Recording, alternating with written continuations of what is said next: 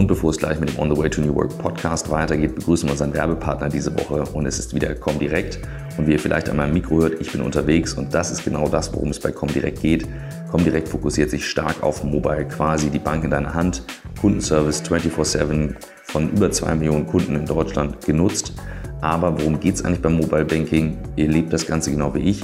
Dann schaut euch die App an, die Comdirect App mit den Features per Chat oder per Sprachbefehl Geld zu überweisen. Ihr habt die Möglichkeit mit Google Pay, bald auch Apple Pay kontaktlos zu bezahlen und, und, und. Ihr habt Skills für den Echo von Amazon. Also wirklich vieles, was man eben unterwegs gut gebrauchen kann. Ihr bekommt zudem obendrauf 100 Euro Startguthaben und 24 Monate lang 2 Euro. All das von Deutschlands bester Bank, wie der Euro am Sonntag 2018 direkt ausgezeichnet hat. Also direkt App runterladen und Vorteile nutzen und probiert es einfach aus. Und jetzt viel Spaß mit der nächsten Folge.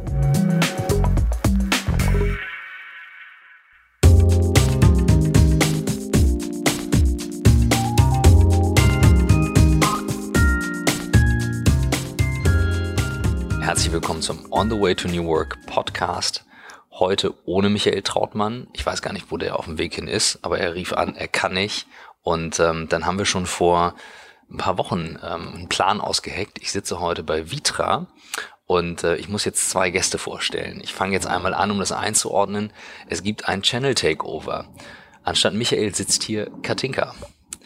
Katinka arbeitet bei Blackboard und Katinka ist, das sollte man dazu wissen, auch noch zufällig äh, meine Frau ähm, die jetzt hier sitzt und bei Blackboard das Thema Workspace, New Workspace betreut und insofern ähm, eine sehr spezielle Rolle hat, Michael vertreten zu dürfen. Du kennst Michael sehr gut, insofern vielen Dank, dass du seine Rolle hier einnimmst.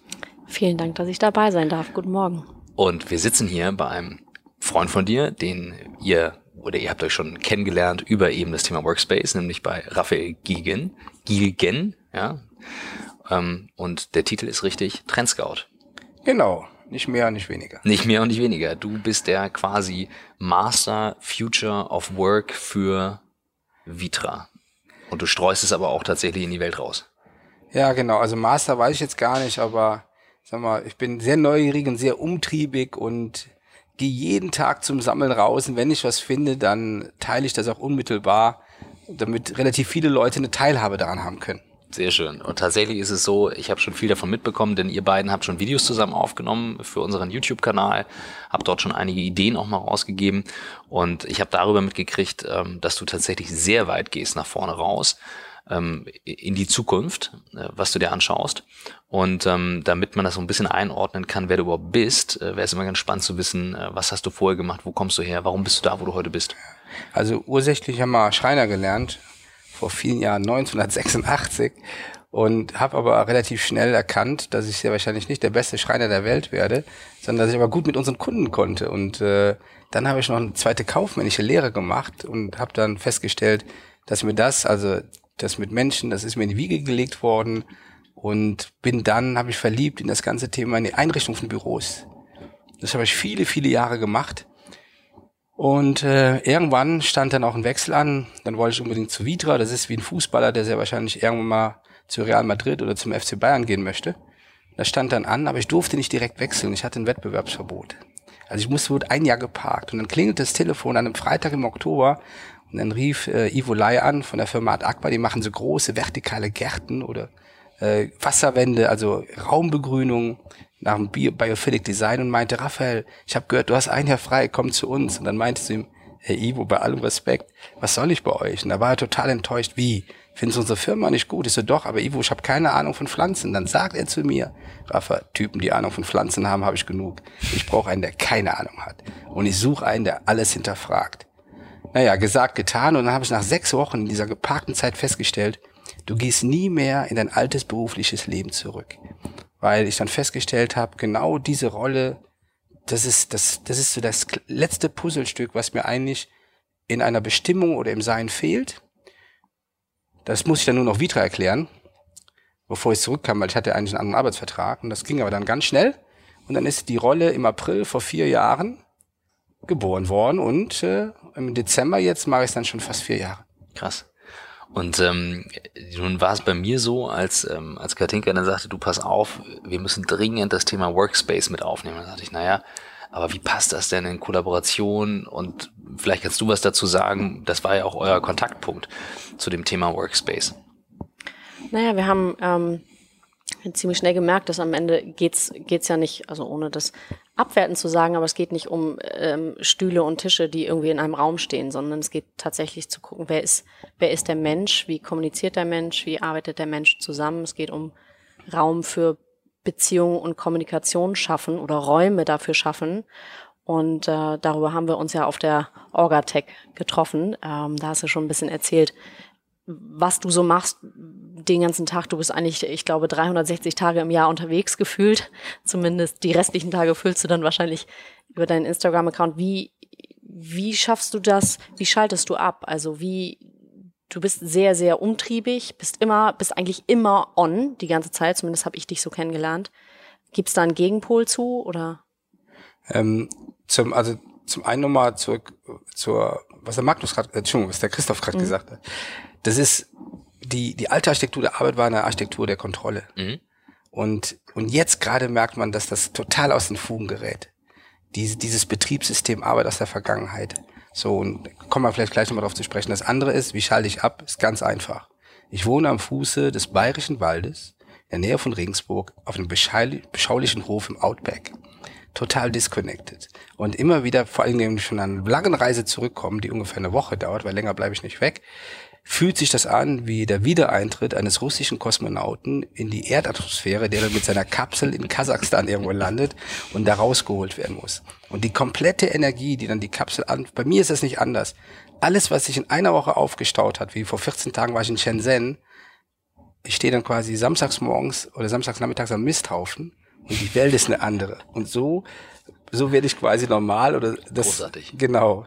So, und andererseits mit der Erkenntnis, die ich jetzt habe, anders ging es auch gar nicht. Also wenn ich nicht das andere Extrem hätte, könnte ich die Dinge nicht begreifen, erfassen und könnte auch nicht einigermaßen normal zu den Leuten sprechen. Ja, beide eigentlich genau die richtigen Punkte. Ne? Also du sagst gerade das alte Betriebssystem und du hast von Abschalten Yin und Yang, es braucht ja, immer die Gegensätze. Das ist das, was es eben heute braucht. Ne? Also wenn du heute in einem Büro bist, ne? jetzt geh mal auf, auf Büros, die du siehst. Du siehst die Büros dieser Welt, du baust die Büros der Zukunft, du guckst an, was ist in, keine Ahnung, zehn oder mehr Jahren die, die Möglichkeiten, Rückzugsräume zu haben, so wie dein Misthaufen, wo du ankommst, jetzt stehe ich an diesem Misthaufen und ich kann gar nicht anders, als jetzt mich darum zu kümmern. Das erdet dich ja komplett. Ich habe gerade dieses Bild von Kasachstan da vor Augen und du stehst da mit deiner Mistgabel auf einer riesen Fläche und denk mir gerade, das ist natürlich der krasse Kontrast zu Shenzhen, wenn du unterwegs bist. Und ähm, so etwas als Space zu schaffen in, in Büros. Oh, spannend. Was, ja. was gibt's da? Das ist natürlich ja, und das ist in, interessanter Vergleich. Also man, auch wenn man einen Schritt zurückgeht, wir, die, das ganze Thema Büro und auch die Architektur der Arbeit kommt aus einer Art Funktionalismus, mhm. ja. Und man hat irgendwann natürlich den Menschen so in seinem Sein und seiner Rolle total aus den Augen verloren. Und wenn du mich heute fragst, ja, du musst in in einem Büro eine Sichtbarkeit haben, aber du musst dich auch, du musst auch mal verschwinden können. Ja. Das Büro muss super laut sein und das Büro muss irgendwo eine Gebetsstube sein. Und ja, dieses Büro von morgen braucht dieses Spannungsfeld. Und das ist so neu von uns, dass wir gar nicht auf die Idee kommen, dass Leute das artikulieren, dass die Leute das für sich als Bedürfnis beschreiben. Sprich, es ist neu für die Architektur. Es ist neu für die Immobilienwirtschaft. Es ist nach wie vor neu, by the way. Es ist neu für die Akteure, ob das HR ist, ob das IT ist, ob das das Management ist. Und es bedarf vor allem mutige Menschen, die sagen, ey, du musst dir nur mal die Leute anschauen, wir müssen das tun. Ihr braucht dafür kein Buch lesen. Du musst einfach so die Zeit fühlen und sagen, dann wäre das eigentlich der logische Schritt. Und es gibt einzelne Beispiele. Ich habe nie einen gesehen, der, der zu 100 Prozent so gesagt, wow, hier ist alles sehr stimmig. Ich finde bei Airbnb sehr stimmig. Das in San Francisco. Ja, genau. Beide auch. Und auch wie die, wie die arbeiten. Mhm. Also der Aaron Tyler Harvey und seine Abteilung, wie die arbeiten, das finde ich bewundernswert. Und das, da hat eine Firma für sich verstanden, wie die das selber für dich kauen und wie die zu ihrem kulturellen Framework eins zu eins das Behältnis Arbeit bauen. Kannst du mir für die, die das Büro nicht hm? kennen, mal ein Bild malen? Das, genau, ähm, was sind so ja. da die... Also man, man stellt sich vor, jetzt, also jeder, der mal bei Airbnb war, der hat ja Airbnb mal gespürt. So, ich war mal Gast, du hast mal, entweder bist du Host oder du warst mal mhm. Gast. So. Die Leute, die in San Francisco sitzen, sitzen ja vom Geschäftsmodell fern. Das Geschäftsmodell sind nichts anderes wie Computercodes. Mhm. Oder ist was Digitales. Wie schaffst du es aber, das Geschäftsmodell zu den Mitarbeitern zu bringen? Und irgendwann haben die angefangen, das Team, die haben sich angeschaut, was sind die besten Listings und haben kleine Modelle gebaut, um herauszufinden, was sind die Begehrlichkeiten in den Modellen, Warum ist das Lockstoff? Warum wollen die Leute dahin? Und haben über die Modelle Architektur begriffen. Dimensionen, Proportionen, Materialitäten, Enge, Weite, was auch immer es gibt. Erstens. Das zweite, was sie festgestellt haben, dass Airbnb eins schafft, und darum wachsen die so stark, Menschen zu verorten. Wenn du nach Airbnb, in Airbnb-Spot wohnst in Lissabon oder in Stockholm, du fühlst, du bist in Stockholm. Du fühlst, du bist in Lissabon. Du bist nicht in einem generischen Hotel, was überall gleich aussieht. Wie schaffst du diese Verortung in deiner eigenen Organisation? Also hat man angeboten, es gibt, du kannst ja so Design Lessons machen. Angenommen, du bist da bei der Steuerabteilung oder beim Finance, dann sagen die, hey, bisschen mehr über, willst du mal gerne ein bisschen mehr über Design erfahren? Kein Thema. Kannst du bei uns lernen. Und darüber bringen die das Thema den Leuten total nah. Und das letzte ist dann, wenn die ihre Räume machen in Tokio und Paris, da haben die Leute die Möglichkeit, mit die besten Listings, die populärsten Orte, wo Leute hinwollen, mit bis zu 300.000 Anfragen pro Monat, einzubauen ins Büro. Mhm. Ey, wunderbar. Und dann bist du quasi eins. Das ist so wie die komplette, man kann sagen, das ist die Körpersprache der Organisation als gebaute Architektur. Ich habe das in San Francisco äh, live sehen dürfen, wir haben eine kurze Führung bekommen und ähm, du, ich habe jetzt gerade wieder das Bild vor Augen, es ist ein Innenhof frei, da ist auch so ein vertikaler Garten und dann ist das Café wie marokkanisch eingerichtet, die haben einen kompletten Airstream-Trailer da reingestellt ins Büro und man kann drin arbeiten. Das ist schon eine geile Atmosphäre und die Leute können halt auch viel wechseln zwischen stehen, sitzen, Richtig. liegen, alles mögliche. Ich denke jetzt gerade, wir müssen unsere eine Woche New York äh, Tour ja, im Dezember verlängern Jahren ja. und fliegen dann direkt weiter nach San Francisco. Genau. San Francisco. ja. Das ist ein schönes Beispiel. Was, was siehst du noch? Also wenn du jetzt mal rausguckst, ähm, wenn du mal wirklich den Blick wirfst, wir haben in Deutschland einen wahnsinnigen Coworking-Trend momentan, das erleben mhm. wir. Ne? Also Katinka kümmert sich ja bei uns auch um die, um die Projekte mit Kunden und sagte zu Recht neulich, das ist kein Freelancer-Thema mehr, sondern die ganzen großen Firmen. Absolut. Schicken ja. alle zum Coworking. Was, was kommt da? Also als, ich weiß noch, als ich anfing, eine meiner ersten Folien in meinen Vorträgen, die eher etwas unorthodox sind, war eine Folie von Andrew, Andrew Newman von ähm, äh, WeWork. Äh, ich glaube aus dem vom Bloomberg, ein Cover, wo unten drunter stand you new Landlord. Und dann habe ich den Kolleginnen und Kollegen gesagt oder auch Kunden, wissen Sie was? Dieses Modell wird irgendwann mal 30 Prozent Marktanteil haben in der gesamten Corporate Real Estate Fläche. Das ist eine Antwort auf etwas, was wir heute nicht aussprechen können, weil wir es gar nicht sehen. Vier Jahre später wird das gerade Wirklichkeit. Mhm. Das Thema Service Office hat eigentlich zwei Aspekte. Ähm, der eine Aspekt ist das Wort Service Office. Wie cool ist das eigentlich in der Zeit, wo nichts vorhersehbar ist, wo du nicht weißt, wie lange unterschreibst du einen Mietvertrag, wo auch Arbeit auf einmal in einen Beta-State of Mind geht, anstatt in einen Alpha-State of Mind, findest du die Flächen vor. Ich habe letzte Woche noch mit Michael Schmutzer gesprochen, mhm. der jüngst bei euch war. Ich sagte, Michael, was sind die attraktivsten Flächen bei uns? Ich sagte die Garagen. Mhm. Klar, weil die Firmen die Garagen nicht drin haben. Das ist der eine Aspekt. Aber jetzt kommt der andere Aspekt und ich glaube, der ist entscheidend. Ähm, Alex Pentland ist im MIT äh, ein Forscher und er hat das Buch geschrieben Social Physics.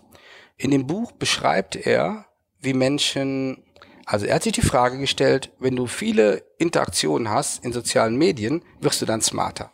Mhm. Ja? Das ist wie wenn du angenommen, angenommen, du besuchst jetzt fünf, sechs unterschiedliche Handwerksberufe verstehst sie dann besser und bist dann selber ein besserer Handwerker. Mhm. Und dann hat er eins festgestellt, in dem Moment, wo Menschen ihre den Komfortzone verlassen, ihr eigenes Tuns, lernen die exponentiell dazu. In eurem Büro, in eurem Team, heute 25 Mann hast du gesagt, habt ihr eine Art kollektive Intelligenz. Du weißt, wer ist der Beste dafür, wer kann das und lernst voneinander. Pentland sagt, in dem Moment, wo Menschen ihren Dunstkreis, ihren Komfortzone der Arbeit verlassen, und mit Leu anderen Leuten interagieren, die andere Ansichten haben und aus anderen Branchen kommen, hast du dieses Exploration. Mhm. Und das passiert im Coworking Space. Wenn Unternehmen ihre Mitarbeiter da reinschicken, haben die soziale Interaktion in der Kantine, im Parkhaus, in der Toilette, wo auch immer, haben ein anderes Gefühl für Arbeit, weil der Arbeit sichtbar ist, mhm.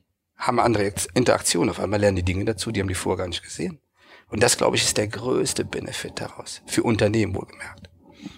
Ich weiß, Katinka, du challenge das häufig auch. Ne? Also du bist ja ähm, diejenige, die sagt, schau, wir brauchen den Space eben für Kommunikation, für Zusammenarbeit. Du sagst dann aber, die Neuen kommen, die Küken, die müssen irgendwo auch behütet sein.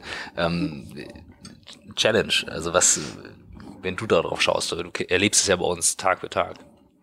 Naja, ich glaube, ähm, ich bin da gar nicht so weit weg, wie das jetzt klingt. Ich glaube, es braucht einfach immer beides. Ich glaube, es braucht, ähm, du hast das vorhin schon angesprochen, es braucht Yin und Yang, es braucht, du hast es mal, ich weiß gar nicht wann auf der Orgatec oder irgendwann mal gesagt, als wir gefilmt haben, es braucht die Rebellen und diejenigen, und die Bewahrer. Die, die Bewahrer. Absolut, genau. ähm, und das ist eigentlich das, was ich auch vertrete. Also ich glaube, es braucht ähm, tatsächlich Flächen, Garagen, mhm. wo man frei kreativ im Austausch arbeiten kann. Ich glaube, wir Deutschen neigen vielleicht auch dazu, immer sehr hinter, wir verkriechen uns, glaube ich, gerne hinter unserem Laptop, hinter unseren mhm. Sachen.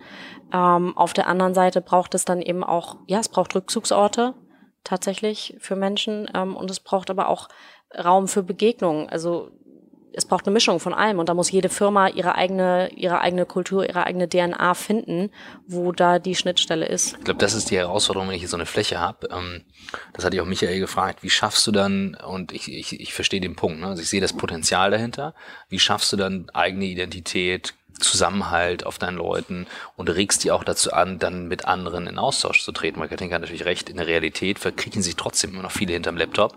Das ist so ein gelerntes Verhalten. Wir setzen uns an den Schreibtisch, um zu arbeiten. Ja, was ist jetzt Arbeit?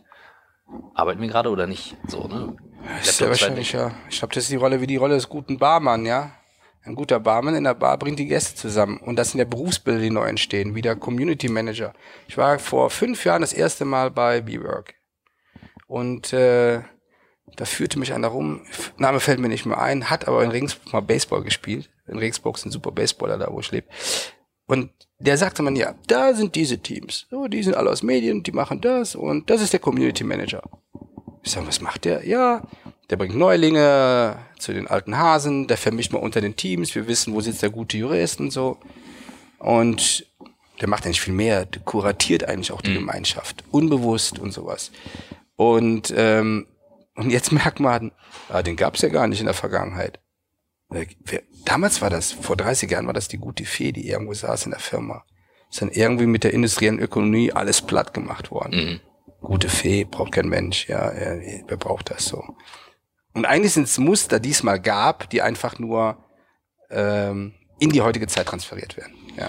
Das ist ein cooler Punkt. Ich denke gerade so, du hast, also, ja, klar. Ne? Also wenn du jemanden hättest, wenn du jemanden hättest, der aktiv Leute connected, über das Thema Projekt hinaus, wo du sagst, ja, ich brauche jetzt jemanden mit gewissen Skills für mein Projekt XYZ und du connectest den über das Menschliche, wo du sagst, ihr beiden passt gut zusammen, weil dann schaffst du natürlich einen Kit, der auch weiter zusammenhält, selbst wenn die Leute über Distanz nachher arbeiten. Dann spielt die eigentlich gar keine große Rolle Absolut, mehr. ja.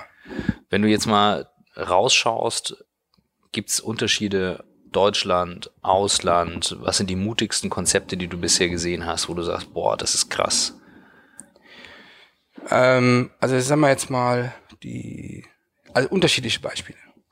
Nehmen wir mal also ein Land wie Japan, ja, so mit irgendwie, ich glaube, drittgrößte Volkswirtschaft der Welt, über 120 Millionen Menschen, die sehr stark, die sehr viel Halt haben in ihrer eigenen Kultur, was du einfach spürst. Sehr nette, sehr freundliche Menschen, die sehr präzise sind, die eher einen Roboter akzeptieren würden, als einen Kollegen, der aus dem Ausland kommt.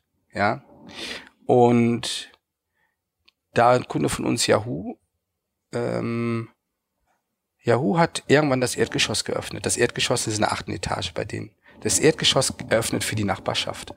Das Erdgeschoss ist heute ein Coworking Space. In der Vergangenheit war das ein Raum irgendwie leer, Empfang, bisschen Kunst, Skulpturen, keiner da. Mhm. Heute ist das für die Commuter, also für die Reisenden da in Tokio, in dieser dichten Stadt ein Spot, wo du hingehst. Jeden Tag sitzen da fünf bis sechshundert Mann. Boah. So, super Beispiel eigentlich für dieses Thema Talent-Transfer. Du durchmisst unbewusst Leute, das heißt, deine Yahoo-Leute trinken den Tee nicht mehr in der 34. Etage, die fahren heute runter, die wollen mhm. wissen, was passiert da. Andere Unternehmen aus Tokio kommen dahin, schauen sich das an. So eine gute Durchmischung. Einfach mal dieser Versuch für japanische mhm. Verhältnisse. Total, ich hätte niemals gedacht, by the way, dass es funktioniert da. Also, als, als ein so ein Beispiel. Äh, andere Themen, wenn man äh, in, in Boston gibt's äh, andere Geschichte, aber anderer guter Ansatz. In Boston gibt es ein großes Gebäude, Das sind die Dry Docks. Man ist vor vier Jahren etwa fünf, sagen wir, zehn Minuten mit dem Taxi rausgefahren aus der Stadt. Boston ist ja nicht besonders groß. Durch Niemandsland und stand vor einem Gebäude, ich glaube fast 200.000 Quadratmeter. Ein Riesenbrummer. Der Projektentwickler, super smart wie er ist, hat sich überlegt, du brauchst hier einen großen Attraktor als Mieter. Und den der ausgesucht hat, ist Mess Challenge. Der größte Non-Profit-Inkubator der Welt, also wo Leute, wo du als Startup reingehen kannst, kriegst äh, die beste Betreuung. Die Leute, die das machen, sind alles Manager, die machen das ohne Bezahlung und du behältst immer alle Anteile. Die haben den Mietvertrag für umsonst gekriegt für den Zeitraum X. Aber weil Mess Challenge da drin saß, siedeln sich auf einmal andere an. Wir nennen es bei uns so Cluster Topology. Auf einmal entstand in einem leeren Teich jetzt ein prosperierendes Ökosystem an unterschiedlichen Firmen, wo du nur eine Initialzündung hast. Also mal zu überlegen, wen durchmisst du eigentlich? Weil heute gehen Unternehmen in bestimmte städtische Quartiere, weil da seinesgleichen sitzt. Mhm. Die Kreativen gehen zu den Kreativen, die Programmierer gehen zu den Programmierern, die Versicherung. Und das ist eine neue, komplette neue Art, Wirtschaft neu zu denken. Und ich glaube, der Hauptaspekt ist, man muss in eine andere Maßstäblichkeit kommen. Wir denken das immer viel zu klein. Meine Firma, mein Unternehmen, meine Herausforderung, mein Gebäude.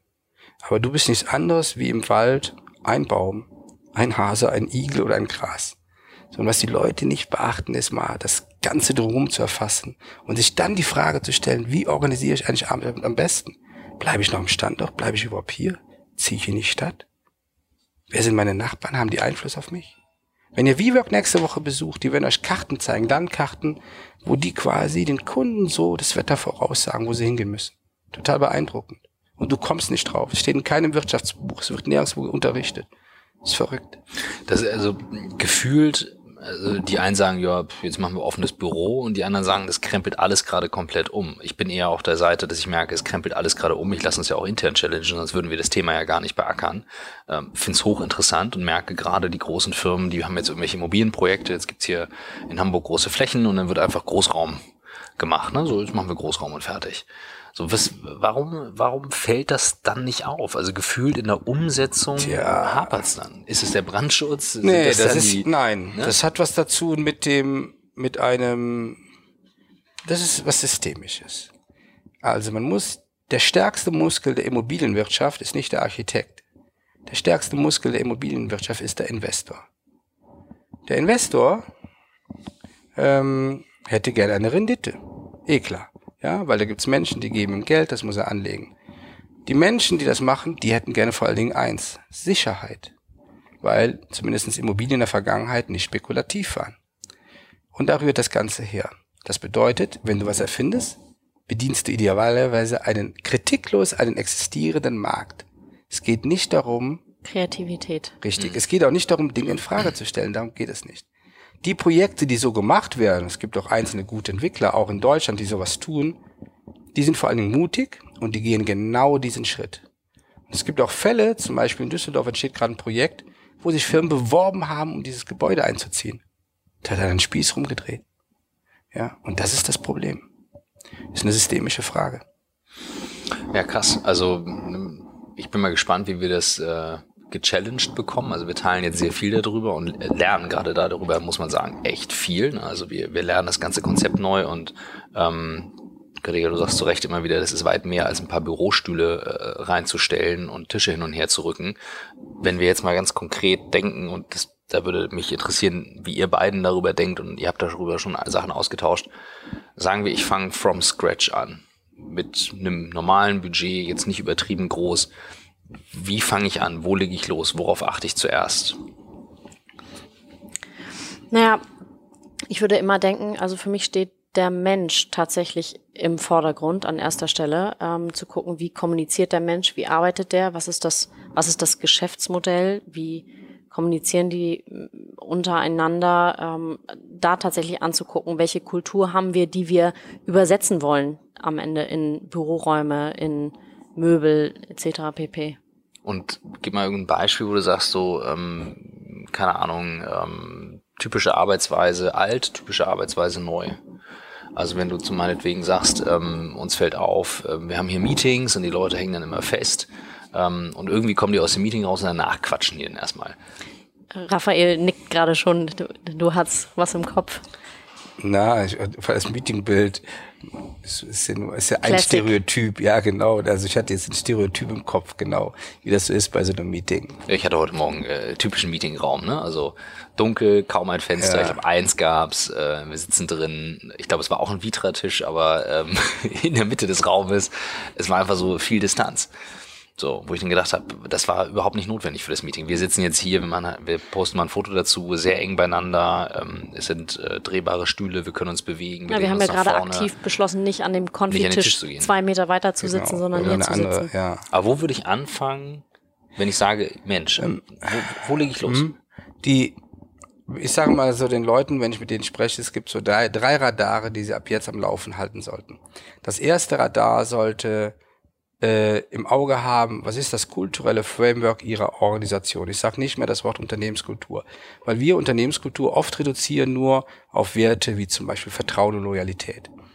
Ein kulturelles, also dieses äh, Framework hat mehrere Elemente. Und übrigens bei allen Firmen, die ich besuche, ist an erster Stelle immer der wirtschaftliche Erfolg. Mhm. ist Teil des Frameworks. Aber die Frage ist, was steht an zweiter, dritter, vierter, fünfter, bis sechster Stelle? Ist das Authority? Ist das Order?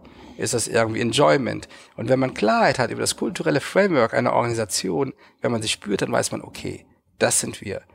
Und wenn ich über die Architektur spreche, spreche ich über das Behältnis der Arbeit. Wenn ich also Klarheit habe, wie sieht mein kulturelles Framework aus, kriege ich relativ schnell eine Antwort, wie sieht eigentlich das Behältnis aus, in dem ich das reinpacke, wo ich meine Arbeit reinpacke. Ist es eine neue Immobilie, ist es eine Bestandsimmobilie, muss das eine alte Loft sein, müssen wir sogar zwei oder drei Spots haben, braucht es eine Werkstatt. Und die, das dritte Radar, wozu ich einlade, ist, die, dass die Leute mir hinterfragen, was sind die Tools, mit denen die Menschen zukünftig das Unternehmen gestalten wollen, also Geschäftsmodell jenseits eines ERP-Systems oder einer Betriebssoftware, die ja, sondern Tools, mit denen du wirklich gestalten kannst. Ja, und ist die Frage, sind das physische oder sind es digitale Tools? Und dann merkst du auf einmal eins, dass die Leute sagen, puh, da habe ich ja noch gar nicht drüber nachgedacht.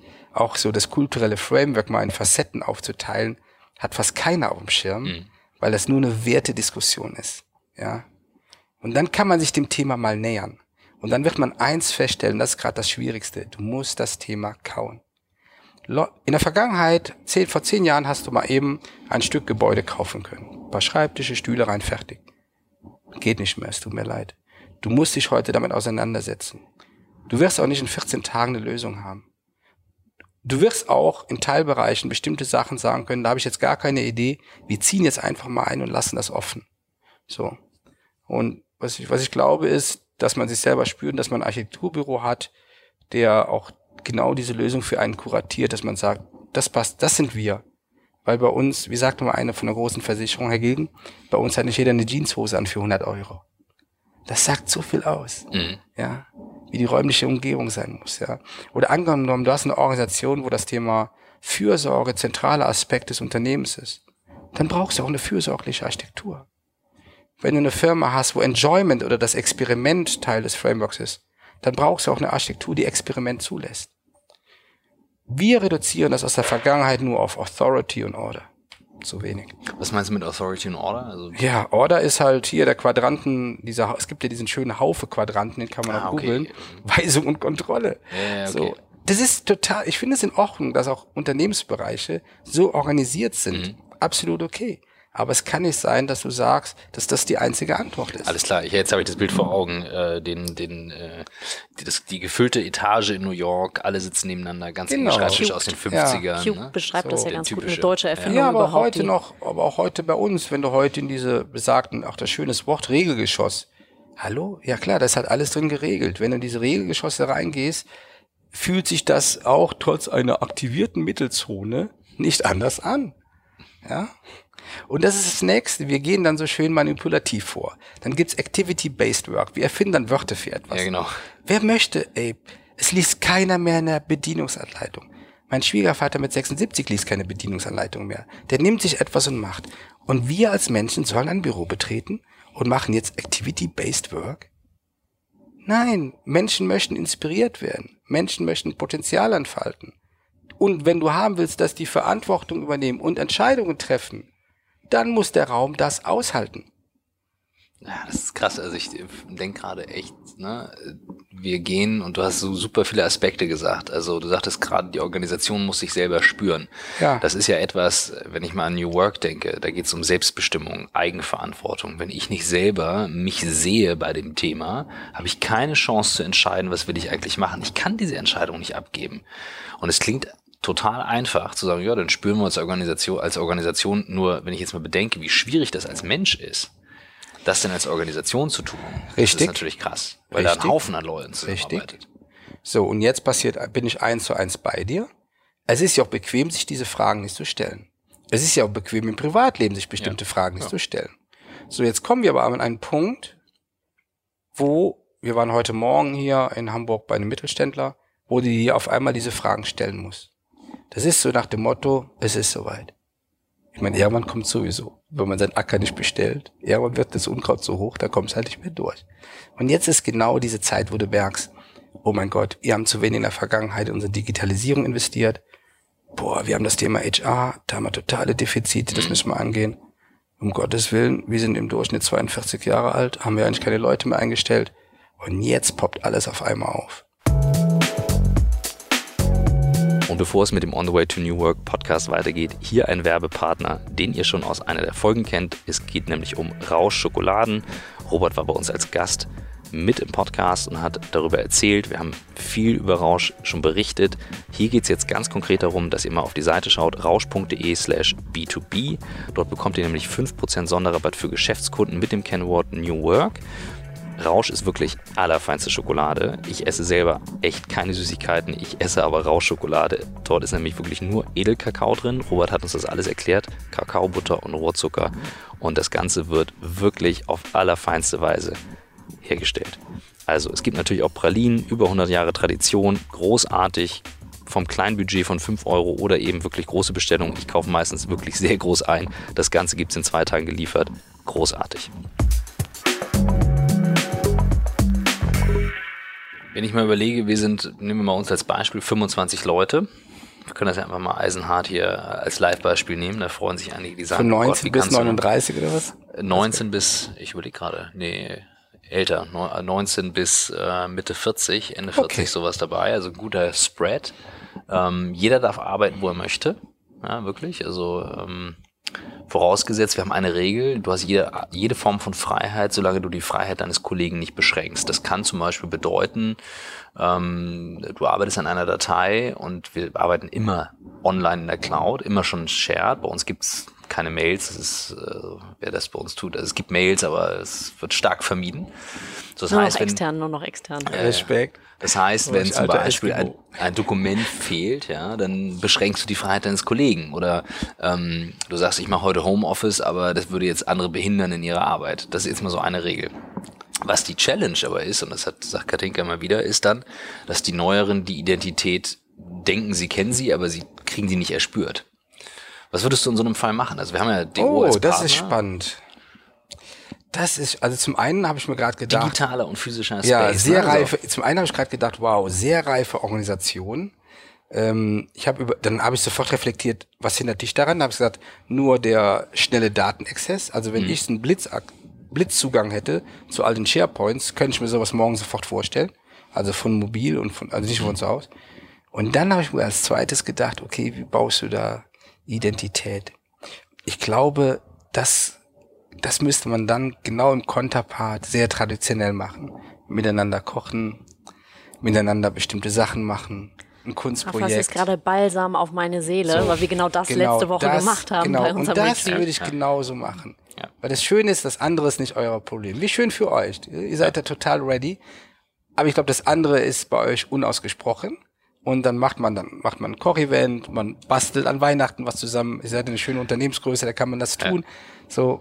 Und Es- darüber kommt das andere. Ja, ist krass. Also tatsächlich, ähm, du hast es ja gechallenged, Katinka, wo ich dann dachte so, boah, ähm, ist das jetzt sinnvoll? Da haben wir einen Teamabend äh, in der Wohnung gemacht und eben gekocht, anstatt irgendwo draußen. Airbnb-Wohnung, um Airbnb die Lücke wieder Wohnung, zu schließen. Ne, wo es dann halt viel häuslicher und, und wärmer war, als in einem, irgendeinem Restaurant zu sitzen. Und tatsächlich, das ist dann balsam auf die Seele und digital bringen wir die Leute zusammen, zum Beispiel, kannst du es ja mal challengen, ähm, alle unsere Kommunikationskanäle sind transparent und es wird intern sehr viel über GIFs kommuniziert, also die kurzen Bilder, ne, die halt manchmal sehr, Drehen sehr, sehr lustig sein können. Das ist ja nicht alles, ne, aber es gibt Leute, die können mit dem perfekten GIF auf eine Situation reagieren.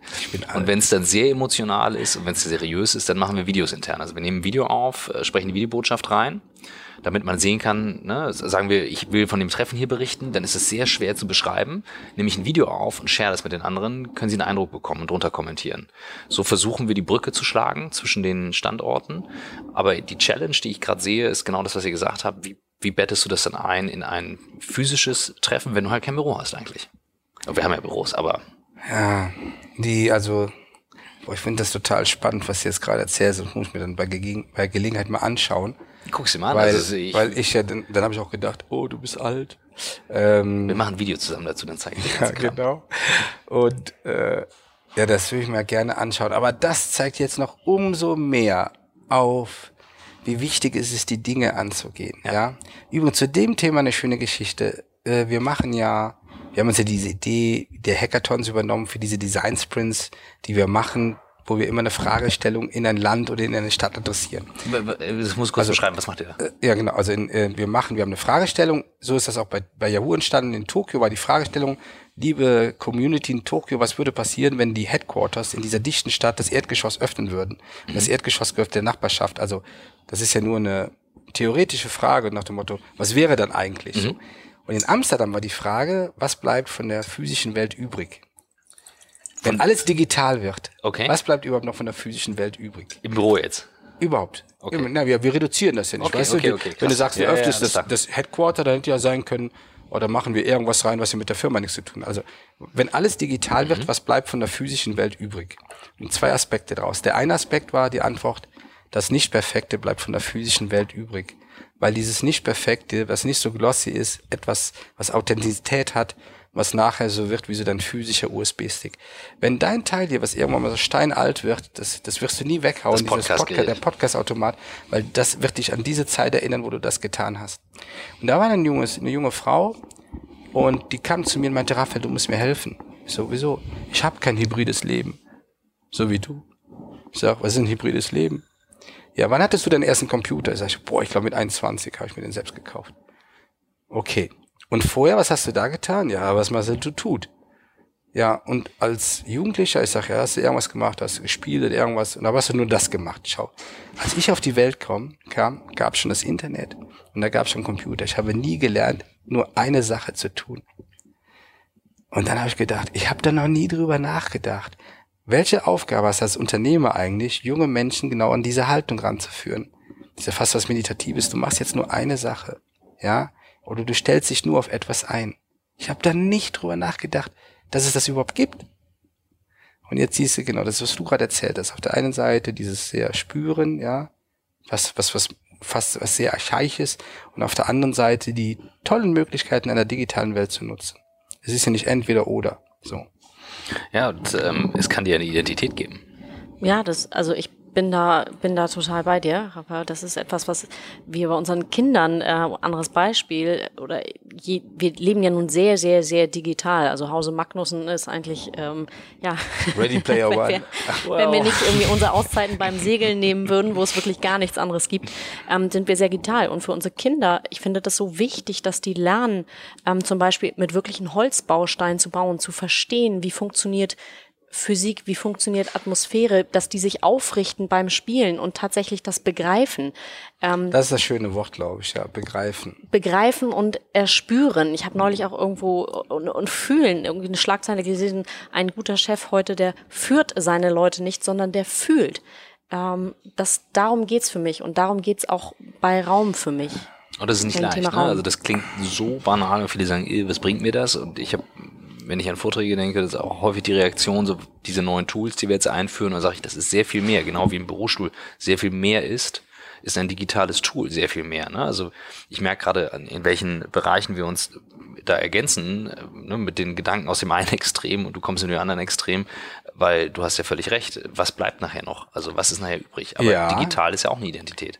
Ja, ah, das ist aber eine spannende Frage. Ähm, ich habe mal einen TED, so einen TEDx-Talk gehabt und dann habe ich gesagt, dass die digitale Welt eine Kulisse ist, weil ich habe dann so die Menge gefragt, wer von Ihnen hat etwas, was digital ist, eine Software oder eine Hardware, die älter ist wie drei oder wie fünf Jahre. Mhm. So. Weil wenn die Software nicht mehr funktioniert, hat die Hardware, wird obsolet. Und so ist die digitale Welt eine Kulisse, die sich immer wieder verändert, immer mhm. wieder verändert.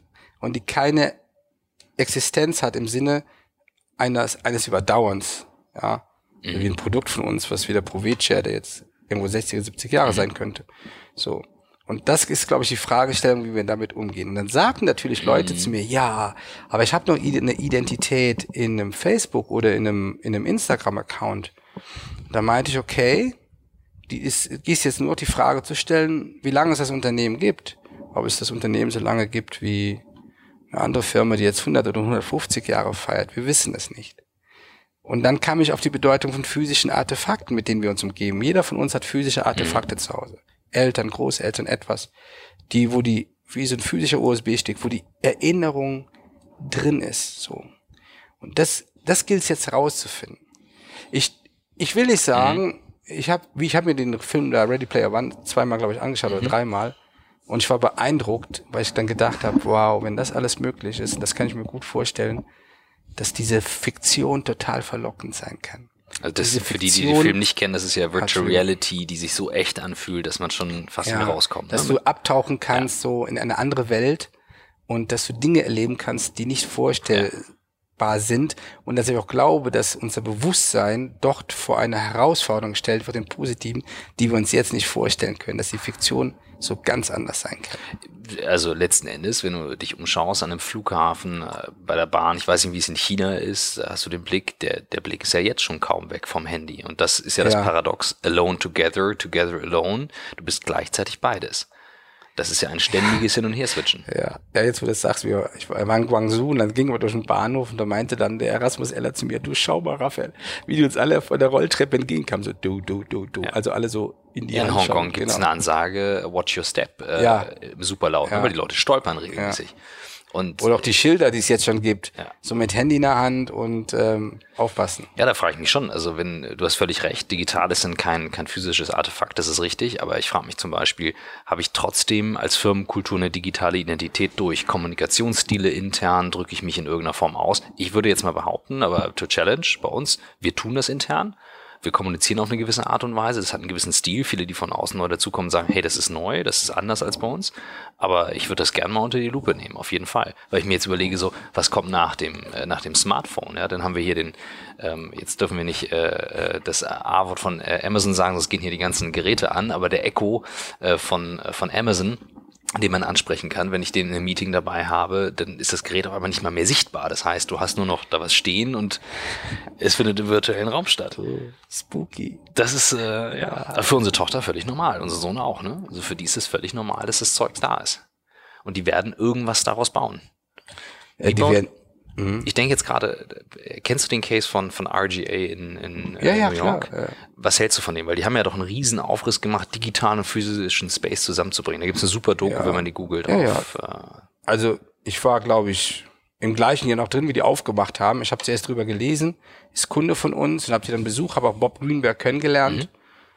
Und ich finde es beeindruckend, in welcher Konsequenz die in dieser Schnittstelle zwischen physisch und digital leben, agieren.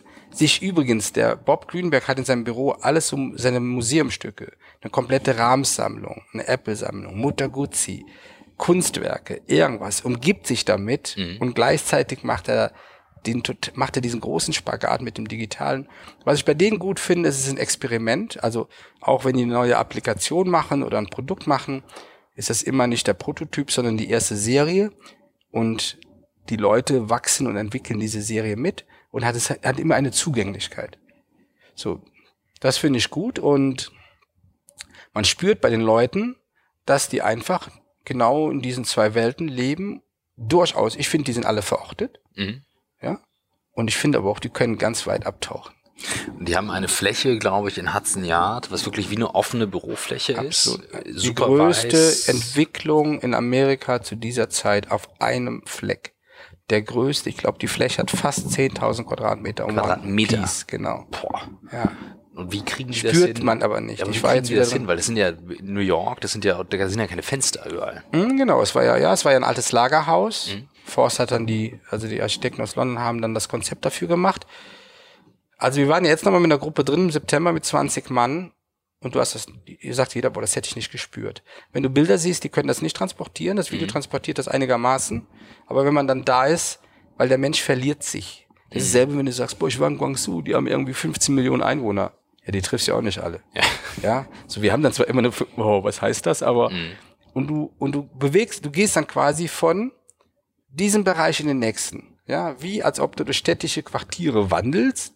So. Und ja, du hast recht, es gibt Bereiche, da siehst du kein Fenster, aber es ist auch nicht klaustrophobisch, weil der Raum an der Stelle besonders weit ist und weil die Beleuchtung stimmt und weil du eine Art Animation hast von den Dingen, die du konsumieren kannst in deiner Umgebung. Es findet etwas statt. Das ist wie so einem Transitbereich in einem Flughafen, aber ohne dass es stresst. Wie kriegen die die, Con also wie kriegen die die Connection zwischen physischem Raum und digitalem hin? Super Frage, by the way. Das war ja auch so, das war ja damals auch die, die, die Überschrift, glaube ich, Ja. von Forbes, das bestvernetzte Büro der Welt.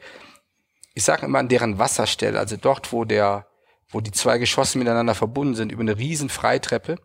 Äh, da ist auch Cafeteria und Bar, da ist der Empfang. Und übrigens, der ist wie ein Community Manager, der ist wie so ein Top-Concierge in einem Hotel. Weißt du, der spricht die Leute auch, auch wenn du als Gast bist. Und ähm, dort hängen diese großen Screens, wo die Mitarbeiter ihre Arbeit, ihre Projekte teilen können, einstellen können. Wenn die Mitarbeiter diese Screens 32 Stück nicht bedienen, dann übernimmt die IT-Abteilung, gibt es so Programme, dass er automatisch sieht, was passiert gerade in Tokio, bei uns, was passiert gerade im Büro in Buenos Aires. Und die Möglichkeit der Teilhabe wird enorm. Und jetzt kommt ein Punkt, den habe ich heute noch nicht angesprochen. Unser Problem ist, Arbeit ist unsichtbar. Am Ende der industriellen Ökonomie haben außer die Kreativberufe alle anderen sitzen vor der Tragik, dass die Arbeit nicht unsichtbar, dass die Arbeit unsichtbar ist. Ist Arbeit unsichtbar, hast du keine Teilhabe. Wenn ich in der Schreinerei nicht gesehen hätte, wie die Kollegen was machen, hätte ich nichts gelernt. Und was die auf einmal machen, ist die direkte Teilhabe an der Arbeit der Kollegen. Das ist kein SharePoint, das ist eine große visuelle Teilhabe. Softwareentwicklungen, das sind wie Magazine, große Magazine, die erscheinen. Softwareentwicklungen gehen in die Zukunft genau dahin, dass die Oberfläche nicht ist wie eine Outlook-Oberfläche oder Excel, sondern es wird sein wie große, große Magazine mit Themen, die genau deine Bedürfnisse und deine Interessen widerspiegeln. Und so machen die das heute schon. Ich habe äh, sofort eine Videoidee. Ich werde dich dazu verhaften und Katinka dich auch. Äh, Wir werden das einmal challengen. Ich habe ein paar echt ganz geile Ideen, wie man das mit Tools zeigen kann, dass man das auf einfache Art umsetzen könnte, ohne dass du jetzt sagst, du musst das Übrigens, das Büro glaube ich auch. Ich glaube auch, ähm, übrigens, dass das geht. Ähm, da ist das was anders, weil der Bob gefühlt ein Perfektionist ist Mhm. und weil er das einfach macht und auch, weil er auch den, den großen Maßstab liebt. Und ich bin aber fest davon überzeugt, was du sagst. Viele Dinge sind einfach umsetzbar, wenn man mal einen dran setzt, wenn man mal mit einem Studenten redet, mit einer Hochschule ein Ja. Projekt macht, wo man dann überrascht ist. Da wäre ich ja gar nicht drauf gekommen. Ja, großartig. Tatsächlich ähm, bin ich immer der Timekeeper uns. Wir haben 45 Minuten ähm, und ich weiß, dann rennt die Zeit immer irgendwann davon. Ich würde gerne noch mal in ein Thema tauchen, weil du als Trendscout hast äh, einen Job, das heißt, du musst vorne mit dabei sein. Und äh, was tust du, wenn dir irgendwann mal der Input ausgeht? Gehst du wieder an den Misthaufen zurück? Ich würde sagen, das ist meine, meine erste Input- Frage. Ach so, kommt wieder der Hof in nicht. Regensburg. Nee. Kommt wieder Also nee, dieses, Feld. dieses Problem habe ich habe nicht das Problem, dass mir Input fehlt. Ich, also jetzt ein gutes, es ist Jahresende, ich hatte noch nie so ein dichtes Programm wie jetzt im Moment.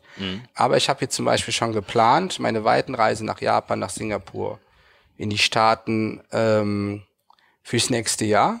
Das bedeutet, auf der einen Seite gehe ich natürlich zu unserer Community und auf der anderen Seite suche ich mir interessante Sachen raus, also wie jetzt zum Beispiel in Shenzhen, da habe ich ja nur konsumiert, da war ich auch bei Community, aber das war ein anderer Aspekt. Aber woher weißt du, wen du dir rausgreifst? Wo kriegst du die Ja, Inspiration? das ist ja, ich lese so viel, die Typen poppen auf.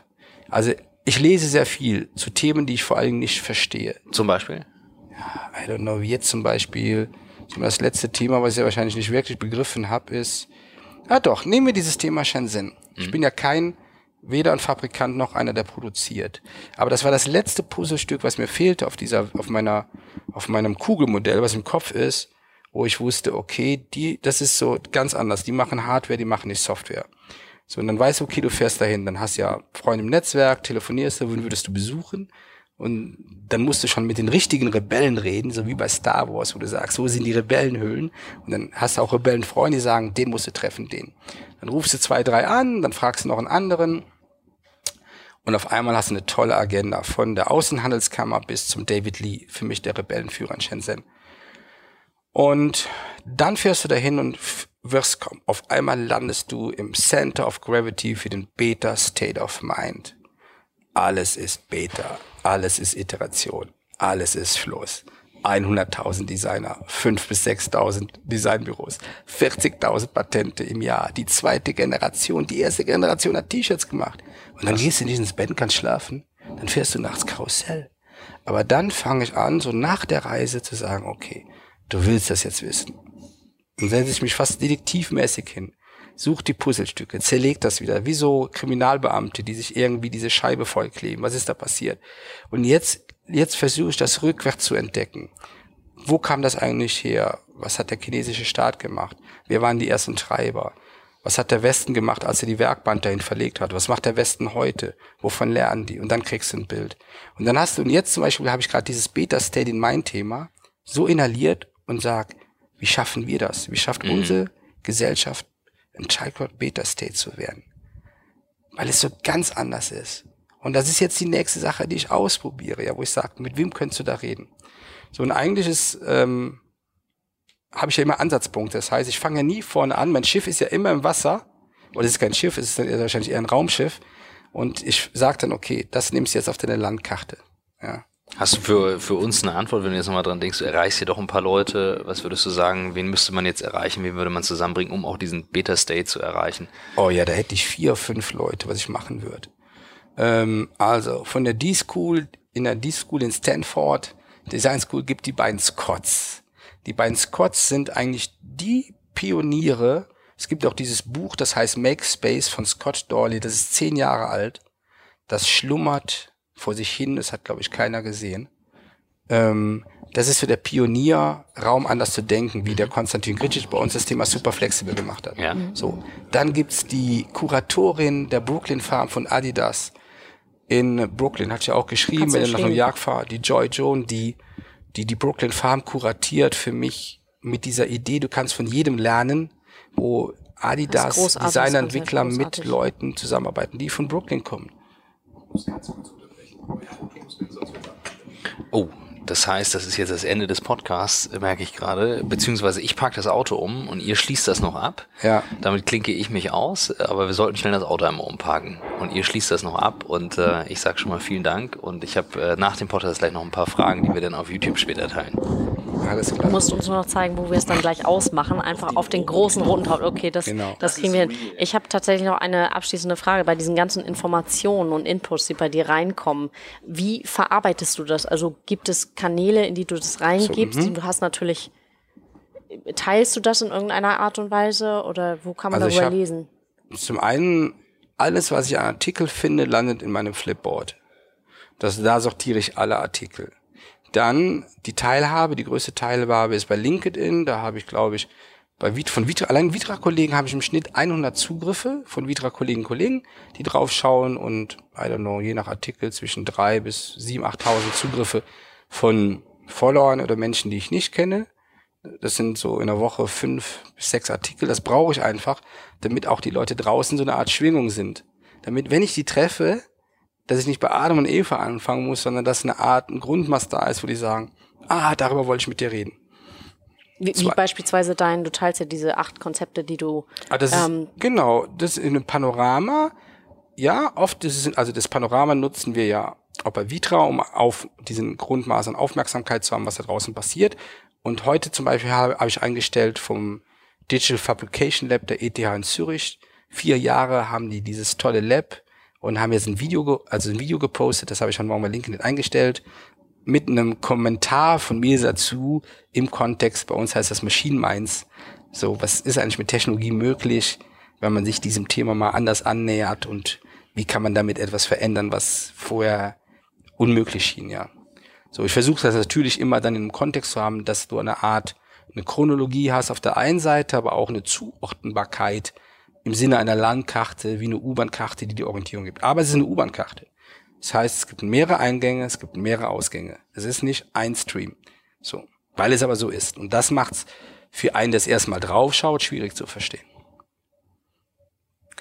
Gibt's abschließende, was fällt dir noch ein, was wir nicht, ähm, worüber wir noch nicht gesprochen haben? Ja, ja, wir haben über viel gesprochen, aber wo, was ich immer nutze, dann auch ähm, so ein Appell, dass man der Mensch ist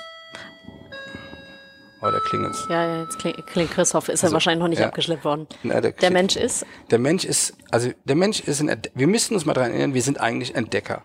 Und jeder sollte sich selber die Frage stellen, stellen, wie viel Entdecker er es noch ist und wie viel er in der Woche Neues dazulernt. Einfach so bei der Arbeit.